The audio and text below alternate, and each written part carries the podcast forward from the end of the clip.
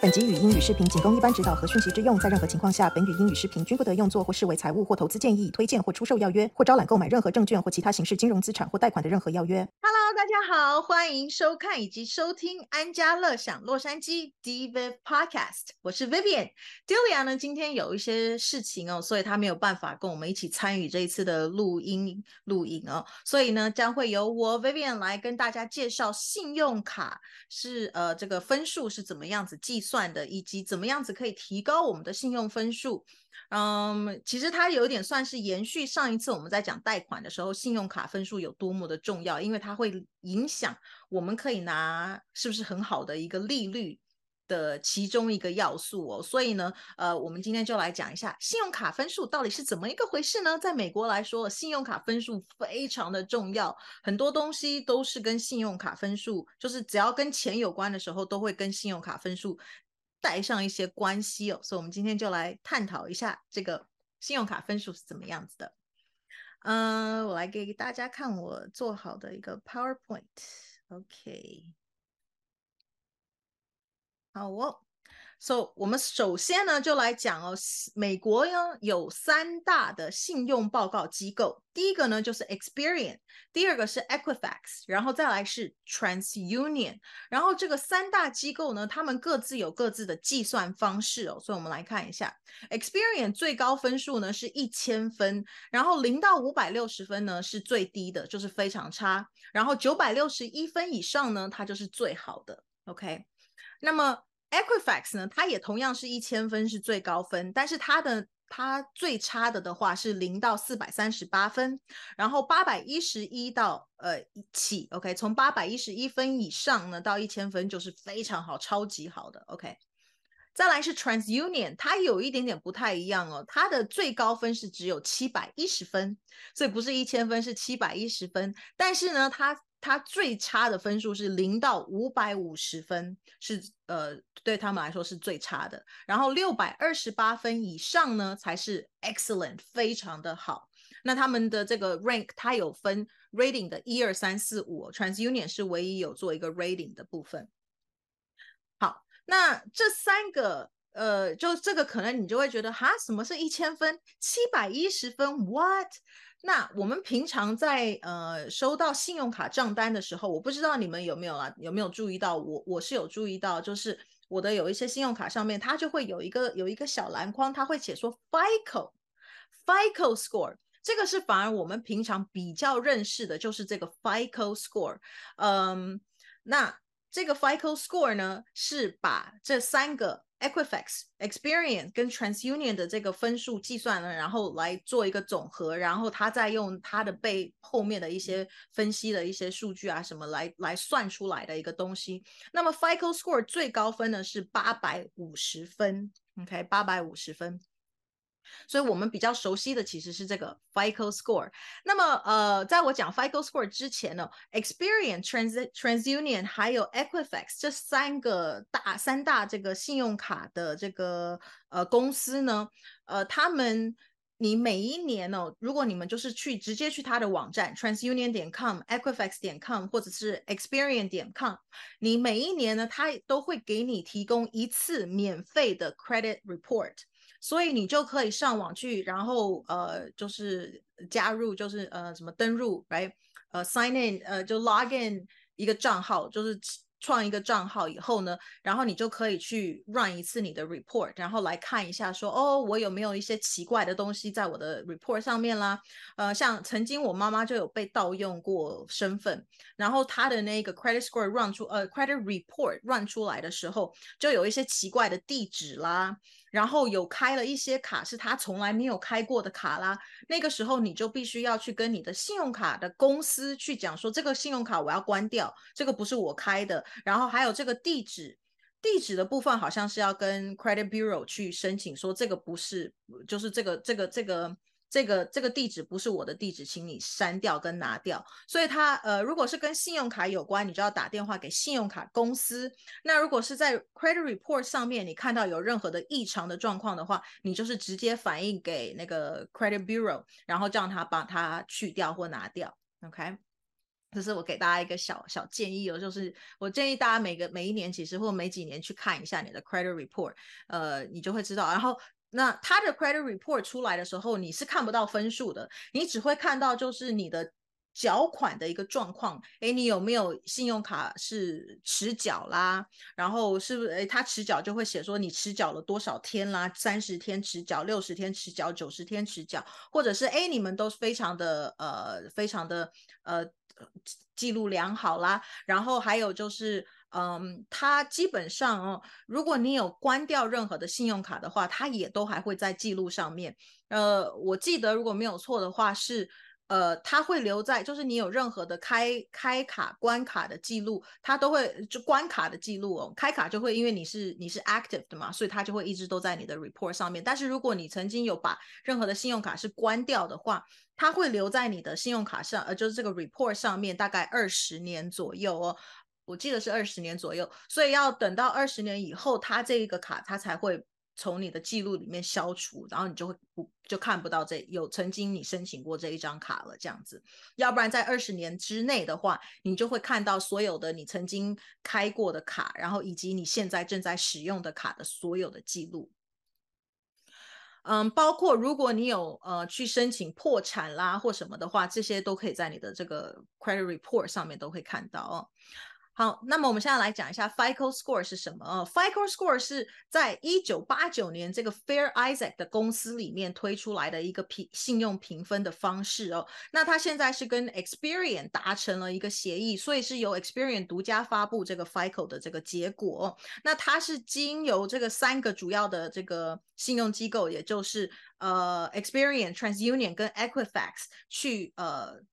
去拿到的这些讯息，然后呢，再用系统来看，呃，做一些演算啊什么的，然后总共有五项不同的要素来决定你的这个 FICO 的 score 到底是高还是低，是多少啊？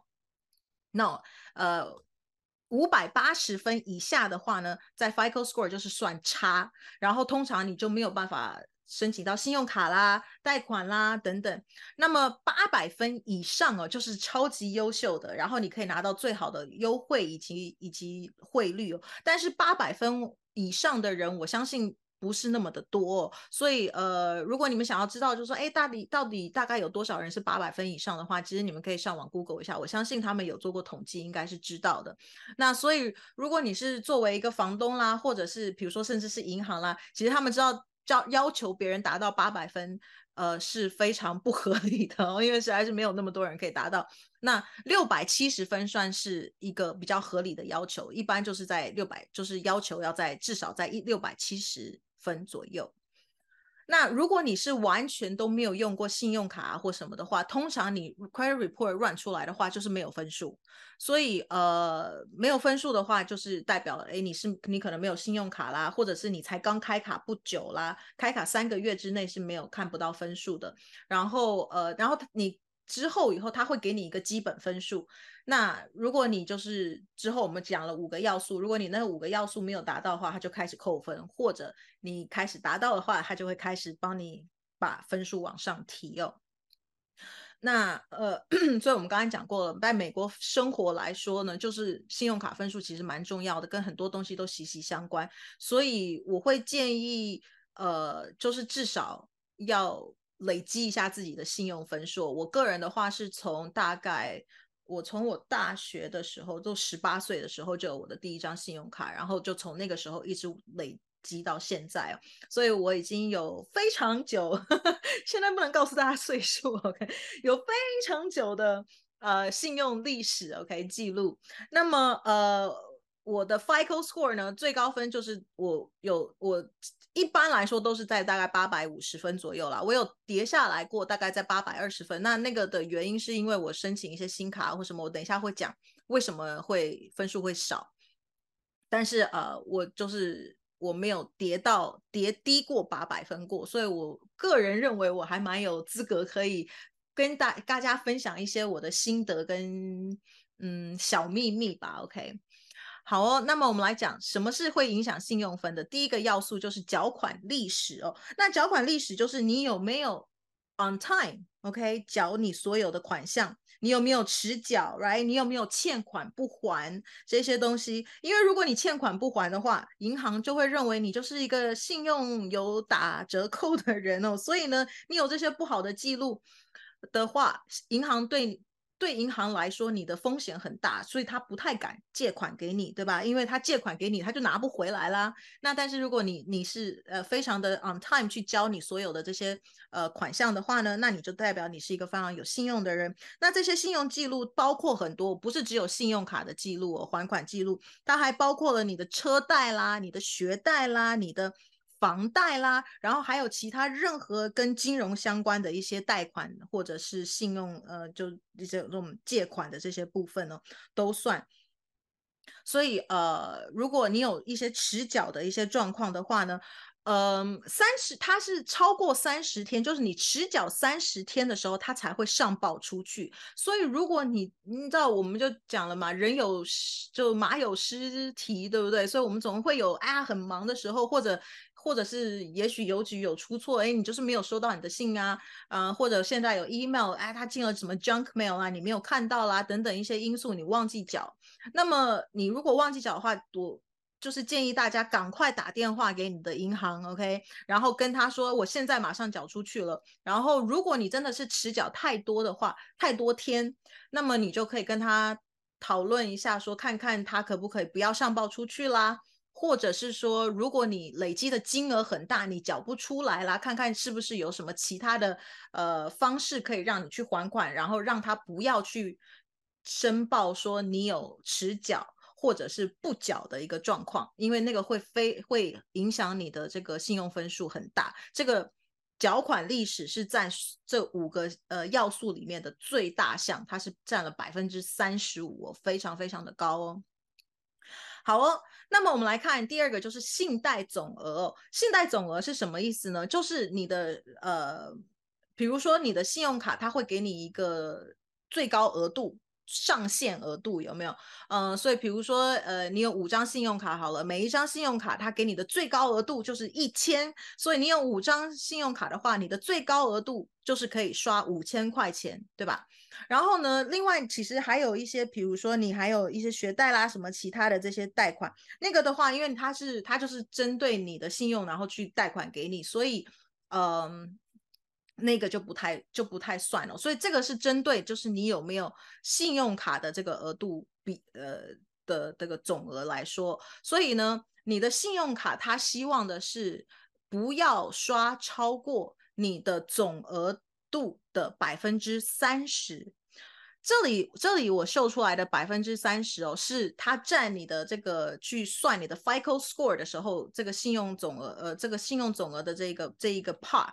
这一 part 呢，这个部分它占了比例是占三十个 percent，但是你的上限就是你五，我们刚才讲了，你有五张信用卡，然后有每一张都一千块的话，你有五千块，他也希望你不要刷超过。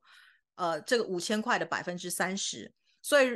也就是说，五千块的百分之三十就是一千五百块。OK，所以你呢这样子，你就是你一个月不要最好是不要超过一千五百块钱，你超过的话，它就会开始扣你的分数。如果你在这个里面的话呢，呃，就是你就一直维持在刚好在三十 percent 的话，你的分数也不会掉，但它也不会涨。他希望的是你要控制在十个 percent 之内，最好最好的话，就是我刚刚讲的，可能那个八百分以上的那种的话，必须要控制在两到三个 percent 而已。OK，两到三个 percent，所以以五千块来说的话，十个 percent 就是五百块，两到三个 percent 的话，就是可能呃，我看哦二就是大概。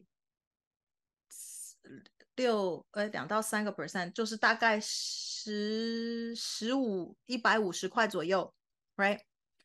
一百五十块上下，控制在这个里面。我们现在是以五千块当做例子来说，OK？所以呢，两五千块的两到三个 percent 就大概在一百五十块左右。那么，嗯，但是那个的话，你如果你是希望达到百分之，就是我们刚才说的信用卡分数八百分以上的那种最佳的那种，但是但是你要想五千块钱总额，然后一个月只花一百多块钱，其实还蛮蛮困难的，尤其我们现在的 living cost 这么的高，所以呢，呃，这里呢，我可以给大家一个小小小的一个小小秘诀哦，小秘方，就是呢，第一个，当然如果你可以的话。你就是申请多几张信用卡，哎，你信用卡多的话，是不是你的总额就会比较高？那么你的 percentage 来说的话，你就可以多一些。意思就是说，你现在是五张信用卡，如果你可以的话，如果你愿意的话，那你申请再多五张。我这个只是举例哦，大家不是真的叫你们去申请那么多张。其中一个当然就是，比如说你再多申请五张的话，每一张也是一千块，那你们就你是不是就从五千变成了一万块钱？那一万块钱的三个 percent 是不是就是呃呃三千块？是不是？我的数学有点差哦，算一下，OK，呃，如果是一万块钱的三个 percent 的话，你就是三百块钱，你就从一百五十块钱变成了你现在有三百块钱可以可以刷。然后呢，如果是你用十个 percent 的话，那么就是从之前的五百变成了一千。然后或者是呃，如果是用三三十 percent 来算的话，那么你最高可以刷到三千块。Right，那么呃，这个是其中一个啦，但是我相信很多人是不会想要用这一个笨方式来，就是开那么多的卡，Right，开太多卡，有的时候你就会忘记缴啦，反而说不定有副作用，就有负面的效果也不一定哦。所以另外一个呢，你如果你们去网络上面查的话，他们还有教另外一个方式，就是如果你认识你的家人啦，OK。我相信朋友应该不愿意啦，但是家人的话，或者甚至可能公司，因为有的时候公司会给呃他的员工，比如说如果你是 supervisor 或 manager，可能会会让你用公司卡，然后可以把你加到那个那个变成那个卡的一个 authorized user，就是他让你是你可以使用这一张卡的权限的，那么这一张卡就变成也是属于你的一部分。那如果对方是的这个额度是非常高的的话，比如说他的额度可能是因为他信用超级好，他的额度是有十万块钱的话，那么你现在才五千块，你是不是马上就变成有十万五千块钱的额度了？那么十万五千块的额度的三个 percent 是不是就还 OK 还行？嗯，就以此类推哦，所以你可以试试看，就是哎，有没有人愿意把你加到变成他的 authorized user？然后，但是这个有一个东西，就是我，所以为什么我说有一些人可能不愿意？因为加成 authorized user 的话，就代表主卡等于是你变成一个副卡的持有人，主卡还是要负责付，等于是让主卡的人付你所有的费用。当然，你们可以自己去商量说，哎，我会我会还你钱啊，什么之类的。但是呃，如果呃，所以所以这个是对主卡的人来说是有一些风险的，所以这个也是主卡的人也要相够相信你，他才会愿意呃把这个让你加到他的信用卡里面，right？要不然你刷了一大堆都是他付账，像话吗？对吧？所以但是这个是一个小小的小撇步，小小撇步，OK，让大家可以可以思考一下，想一下，看看要不要使用哦。好哦，那我们再讲下一个信贷历史 （length of history, credit history）。这个就是我讲的，我从十八岁就开始有我第一张信用卡，然后我现在呢已经到了这个岁数，所以我的信贷历史可能就已经有二三十年的这样子的一个信贷历史。OK。好，我我是就讲一个夸张的，如果我现在是六十岁了，OK，我从十八岁就开始有的话，那么我的信贷历史就四十二年了，Right？四十二年的这个信贷历史，然后你的信贷历史又非常的好，没有从来很少很少有迟缴啦。呃，比如说你的你的信贷历史，你可能才只有一年，然后你可能你这一年之内你迟缴了两次，我我现在只是打个比方哦，一年里面你迟缴了两次，这个比例就很高了，因为是。呃，六分之一的 chance，你你你会忘记，right？但是如果你是拿了，呃，我刚才讲的，比如说是六十年，你迟缴了十次，好了，哎，这个也是六分之一的那个比例，但是它的这个长度是六十年，你迟缴了十次。你顶多，你有的时候顶多你说一年迟缴一次的话，呃，一的六十年有十次的话，对，所以一年大概会迟缴一次，right？是这样算吗？嗯，所以呃，但是但是这样子比例上面来说也是比较低的，right？所以呃，对这个信贷历史的话呢，这个占了百分之十五 percent。当然，我现在还是要告诉大家，你请你 on time 缴，你真的偶尔忘记了，嗯，当然你就可以跟银行去。呃，沟通一下咯。然后你的信贷历史长一点的话，他也可以比较能够相信你嘛。就是就你其实以此就你你想一下也是，比如说你认识一个朋友，认识了一个新朋友，认识了一年，跟你已经认识了三十年跟六十年的朋友，你信任谁比较多？当然是三十年跟六十年的朋友啊，对不对？观察的时间比较久嘛，所以这是同理可证哦。好，那么我们来看下一个，就是信贷的类型哦。这个是叫做 credit mix ten percent，这个是什么意思呢？它的意思就是这个上次我有讲过，呃，哎，我有没有讲过？好像呃，好像有讲过，我记不得了。但反正我现在再讲一次，信贷类型代表什么呢？就是它最总主要有三种类型哦。一种就是像信用卡这种，它有循环的，然后你每一个月不定，没有一个。一个定额的数你要去还，right？因为它是看你刷了多少卡，然后你要去还。然后第二种呢是像说车贷呀、房贷呀这种，你每个月要固定缴的一个多少的一个款项，right？然后再来还有第三种呢是叫做呃叫做 open account，OK？开放型的这种账户，它这种开放型账户叫做什么？就是比如说你的水电瓦斯电话费啦。这种就叫做开放型的，你先使用了以后，你后付款，所以会有三种的这种信贷的类型哦。那我们讲的是信用卡的这个类型，然后车贷、房贷是这个。所以如果你没有车贷、房贷的话，呃，因为你就变成你没有一个固定的每个月缴多少钱，right？那么呃，信贷的话，反而你可以参考用这个方式。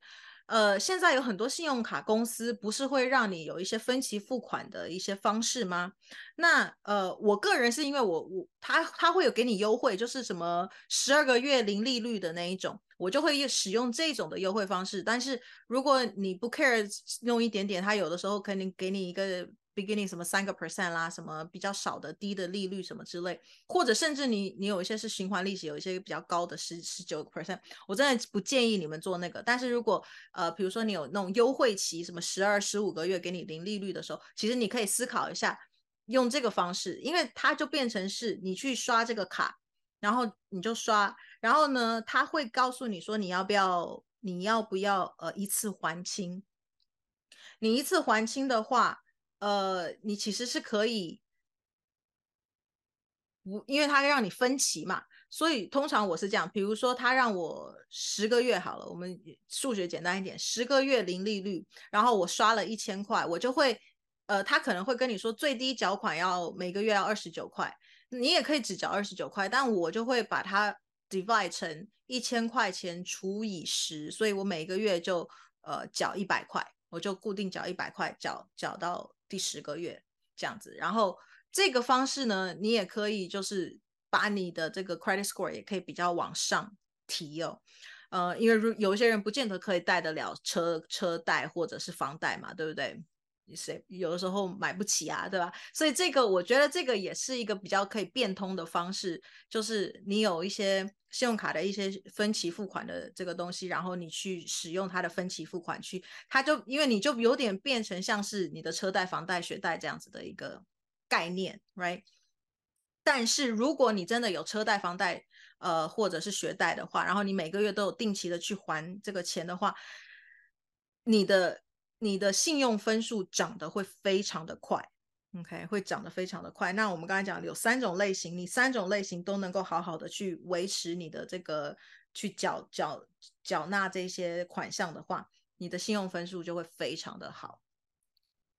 好，最后一个呢，就是这个新开信贷账户，哦，所以 New Credit 它占百分之十，这代表什么呢？就是你有没有去开新卡？OK，所以我刚刚才讲说，我们刚刚有一个讲说，哦，你有一个五张卡，你现在再去开五张卡，我不太建议你一次开五张卡，你的那个 credit 会被降非常的多，因为呃，你每开一张卡，他就要去做一个叫做 hard credit check，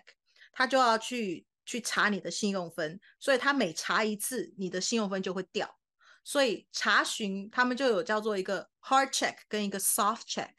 soft check 的话就不会影响到你的信用分数。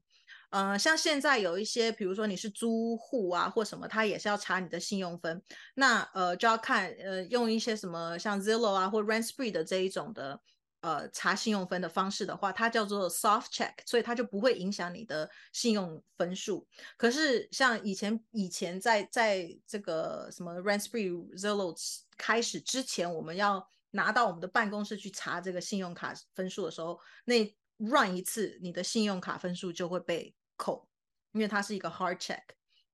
所以呃会扣多少分我不太确定哦，但是它是它是绝对会扣你的分数的。然后你每次开一张信用新的信用卡啦，他就会去查一次你的 credit，那他也会扣。然后比如说你要去买了一台新车啦，然后你想要拿一个买车的这个贷款啦、车贷啦，他也要查你的这个 credit，所以他也会 run 一次你的 credit，它也是一个 hard check。房贷也是一样的，他就会 run 一次。所以如果你在这一年内哦。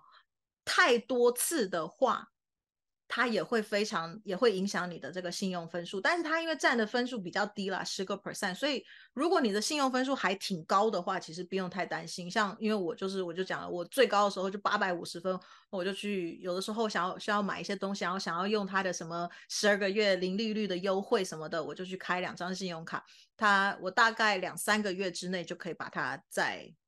调回来了这样子，但是我刚才讲了，这个是要针对你自己的这个信用卡分数的高低哦。那么呃，你去评估，像我妹的话，就是她就不喜欢开信用新的账户、新的信用卡，她就是喜欢用她那个喜欢的、她手常用的那几张。嗯，所以个人呃个人的这个呃喜好，OK，你个人的喜好，还有你个人的这个。呃，使用信用卡的习惯等等哦，那么呃，你去调整了，OK，去看怎么样子是用什哪一种方式是可以。刚刚我提的这几种方式，哪一个是最你想要使用的，可以去提升你的一个信用分数。如果你有这样子的一个需要的话，好。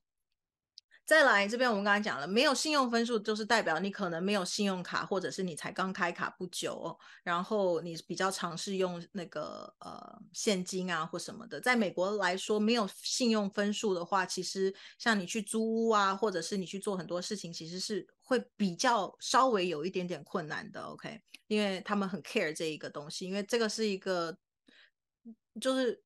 一个两个陌生人能不能够信任对方，然后嗯的一个考量之一嘛，所以没有信用分数，其实有的时候会有差，OK。然后所以这个呢，就是我们今天要 share 的这个关于 credit score 的一个嗯一个一个一个 podcast 的一集哦。然后呢，希望大家能够觉就是收获很多，然后。如果有任何想要